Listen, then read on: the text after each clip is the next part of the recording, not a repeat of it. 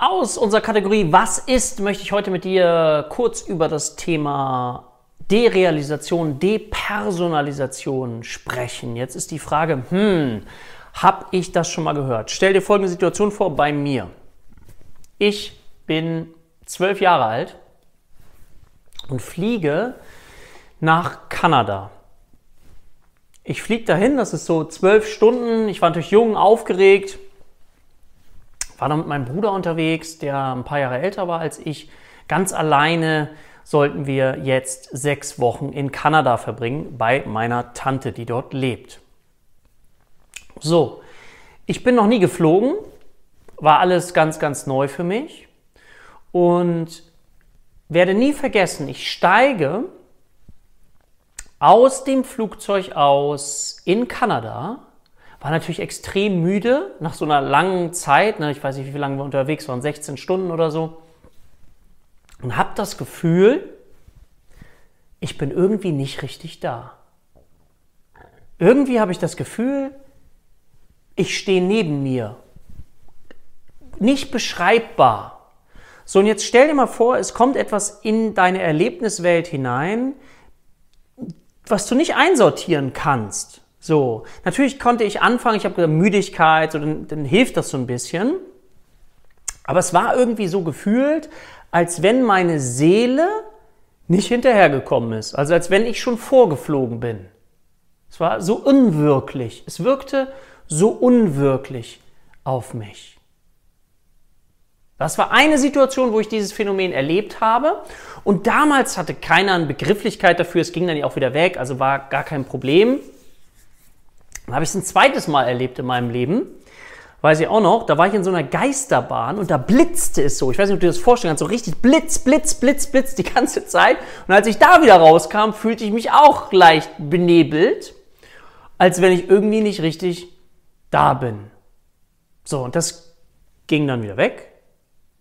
Und jetzt stell dir eben vor, dass jemand das erlebt, noch viel tiefgreifender, und mit so einer Angst konfrontiert ist, sich zu fragen, was passiert hier gerade? Und vielleicht kannst du mal, ich möchte dich ja so ein bisschen hineinführen, damit du so ein Gefühl dafür entwickeln kannst. Also dich vielleicht auch mal zu fragen, gab es schon mal Momente in deinem Leben, wo du dich nicht so richtig da gefühlt hast? Es können sehr aufregende Momente gewesen sein, zum Beispiel. Oder in Müdigkeit, wenn du extrem müde warst. Oder auch unter Alkoholeinfluss oder Drogeneinfluss. Das ist wie so, als wenn du neben dir stehst und deine Welt dir vielleicht wie so in Watte gepackt, so dumpf vorkommt. Du das Gefühl hast, und jetzt komme ich mal auf die beiden Begrifflichkeiten, dieses Entfremdungsgefühl, es gibt Derealisation und Depersonalisation.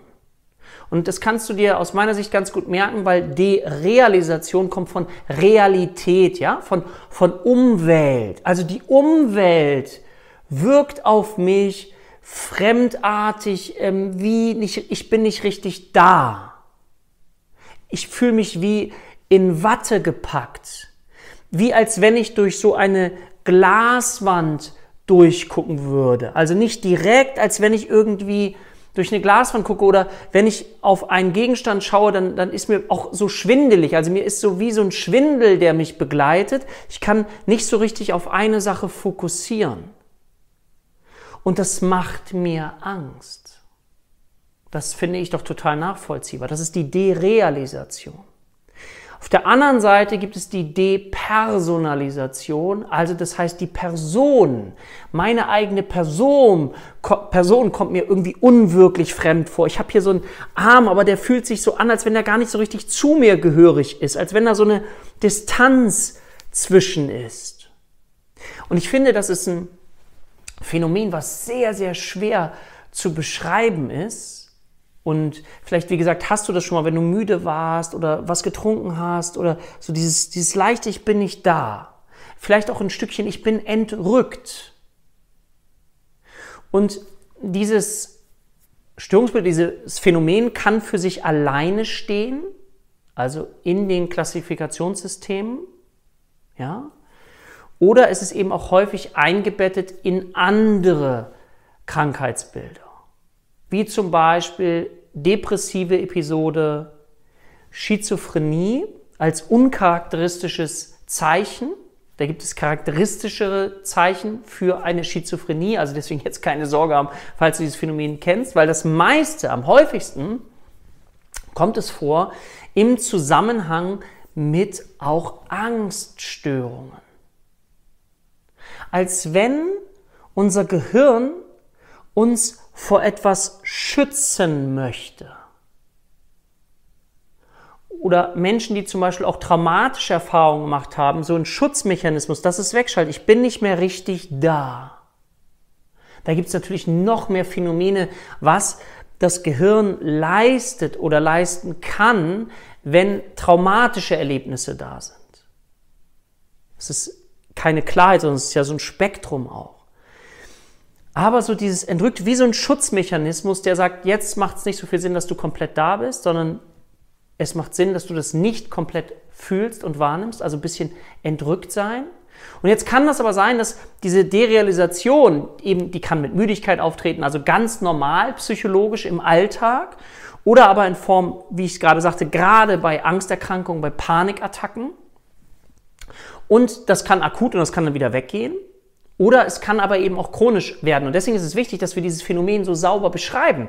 Weil meine Erfahrung ist, dass es in der Psychiatrie, gerade in der Praxis häufig nicht häufig so mit einbezogen wurde bei Menschen, die unter zum Beispiel Angststörungen leiden. Und dann ist da ein Phänomen, was Menschen nicht greifen können, was sie noch unsicherer macht und es hilft, dieses Phänomen beschreibbar zu machen. Das erlebe ich immer wieder in meiner eigenen Praxis, wie wichtig das ist, dieses Phänomen auch abzuklopfen mit bestimmten Fragen. Ich habe dir gleich ein paar Fragen mal mitgebracht, die du dann vielleicht auch für dich mit einbeziehen kannst weil viele Menschen das dann beschreiben, ja. Und, und wenn das Ganze einen Namen bekommt, das ist, dann wird es für viele Menschen greifbarer. Dann ist es nicht so etwas, ich weiß, ich habe das Gefühl, ich werde verrückt. Da beschreiben Menschen das Gefühl, ich, ich werde schizophren, ich werde verrückt. Was ist hier los mit mir? Ich bin gefühlt entrückt. Aber wenn wir das wieder einordnen können und auch wieder dem etwas entgegenstellen können, also in Form von psychotherapeutischen Möglichkeiten,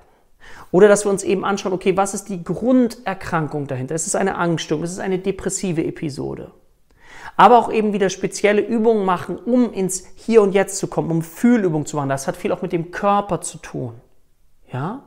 Damit ich wieder zurückkomme. Und gleichzeitig aus meiner Sicht ist es aber wichtig, dass wir das Psychische aufarbeiten. Weil stell dir vor, da ist etwas, was nicht zurück in den Körper, sage ich jetzt mal so in, in Anführungszeichen, zurück in den Körper möchte. Ich möchte mich noch nicht ganz spüren. Dann dürfen wir ganz sorgsam, ganz behutsam eben uns auf diesen Weg machen. Es geht ja nicht darum, gewaltmäßig jemanden wieder hineinzubringen. Geht sowieso nicht, ja? Aber dass wir eben diesen Schutzmechanismus des Gehirns ganz ernst nehmen. Dieses Entfremdungsgefühl, was ich habe zu meiner Umwelt, zu mir als Person auch ernst nehmen und es aber auch, und das ist mir immer so wichtig, für unser Gegenüber erklärbar machen. Weil das wiederum Selbstwirksamkeit impliziert, dieses Gefühl, ah, ich weiß jetzt, was ist, dann kann ich auch selber etwas tun. Das Schlimmste für viele Menschen ist, keinen Anhaltspunkt zu haben. Ja, kann, keinen Anhaltspunkt zu haben, das merke ich immer wieder auch im Bereich der Psychosomatik.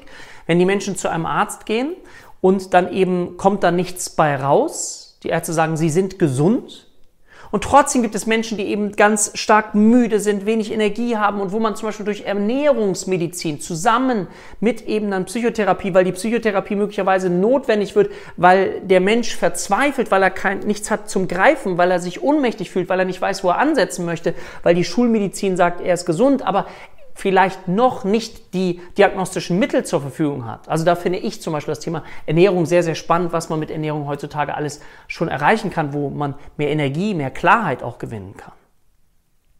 Ja, also beispielsweise auch bei Panikattacken zum Thema Essen, also nicht so viel Kaffee trinken, Cola trinken und so weiter. Also auch da kann man mit unterstützen.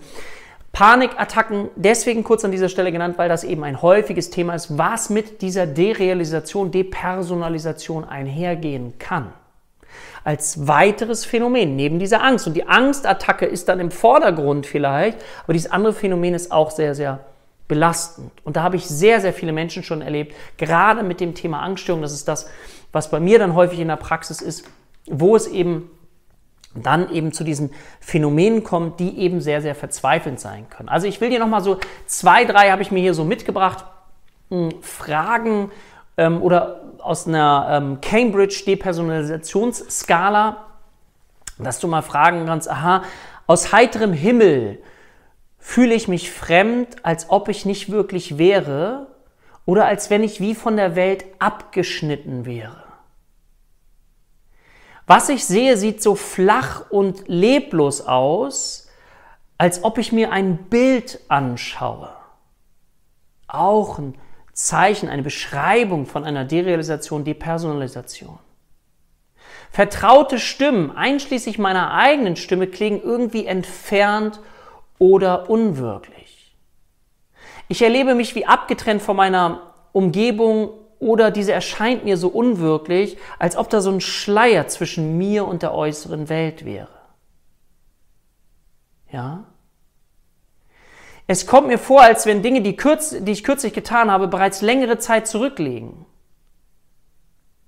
Ja, ich komme mir vor wie abgetrennt von meinen Erinnerungen. Ja, und das sind alles mal so Beispiele, wenn du zum Beispiel in deiner Anamnese und Diagnostik, wenn du jetzt Heilpraktiker für Psychotherapie bist, dann lade ich dich ein, das habe ich in unserem Videokurs Heilpraktiker für Psychotherapie, so ein mündlicher Prüfungsvorbereitungskurs, da kannst du dann sowas sehen, dass ich dich einladen möchte, erstmal eine Anamnese und Diagnostik zu machen und dann an bestimmten Stellen, wenn du zum Beispiel jetzt bei einer depressiven Episode bist, bei einer Angst oder bei einer Derealisation, Depersonalisation, dass du dann nochmal eine Reihe von Fragen hast, um vertiefend eben die richtigen Fragen auch zu stellen. Und dafür lohnt es sich aus meiner Sicht auch, sich ein bisschen mit Testpsychologie zu beschäftigen oder das, was ich jetzt hier gemacht habe, ein paar Fragen mit einzubringen, woran du dieses Phänomen dann weiter abklopfen kannst. Weil das in einem Grundanamnesebogen so eben nicht drin ist. Das ist nochmal sehr, sehr fachmännisch vielleicht für die einen oder anderen unter euch. Aber wie gesagt, nochmal so das Thema, aha, Derealisation ist das Gefühl, ich fühle mich nicht richtig da. Ich bin irgendwie, erscheint mir das unwirklich, vielleicht wie so ein kleiner Schwindel. Ich kann Dinge nicht richtig fixieren. Ich bin auch vielleicht innerlich unruhig, geht häufig einher mit auch anderen psychischen Erkrankungen. Und aus meiner Sicht lohnt es sich, diesen stillen Begleiter, der manchmal aber sehr, sehr starken Leidensdruck auch verursachen kann, mit hineinzunehmen. Natürlich auch unter Drogeneinfluss, ganz, ganz klar. Okay, ich hoffe, du konntest mit diesem Video etwas anfangen. Wenn dir das Video gefallen hat, wäre ich dir total dankbar für einmal den Daumen nach oben und wenn du unseren Kanal abonnierst, das ist völlig kostenfrei. Wenn du dich für weitere Themen interessierst, dich mit uns verbinden möchtest, dich mit mir verbinden möchtest, schau mal unten in die Beschreibung. Da findest du ein paar Links zu unserer Homepage oder auch zu einem kostenfreien Informationswebinar zum Thema Traumberuf Heilpraktiker für Psychotherapie. Ich finde, es gibt nichts Spannenderes im Leben, aber ist auch klar, ich mache das ja auch. Und ich liebe Menschen und ich liebe es, Menschen zu helfen, zu unterstützen. Und eine wichtige Unterstützung kann es eben sein, wenn du dieses Wissen auch vielleicht für deine Praxis nutzt, so ein kleineres Phänomen, was viele nicht kennen, mit hineinzunehmen und die Menschen zu befragen. Und möglicherweise wirst du so erstaunt sein wie ich am Anfang, als ich das dann immer mehr und mehr reingebracht habe, dass ich diese Phänomene abgefragt habe und das vorher bisher noch keiner gemacht hat. Und die Menschen manchmal mit offenem Mund da standen und sagen, ja, genau so ist es. Und sich dann verstanden gefühlt haben.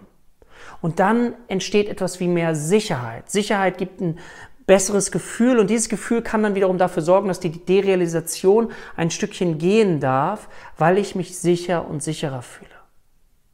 Ja? Und da gibt es dann natürlich therapeutische Interventionen. Dafür wäre das Video jetzt heute zu lang. Aber wie gesagt, ich hoffe, es hat dir gefallen. Ich freue mich auf das nächste Video mit dir und sage für heute Tschüss, dein Dirk.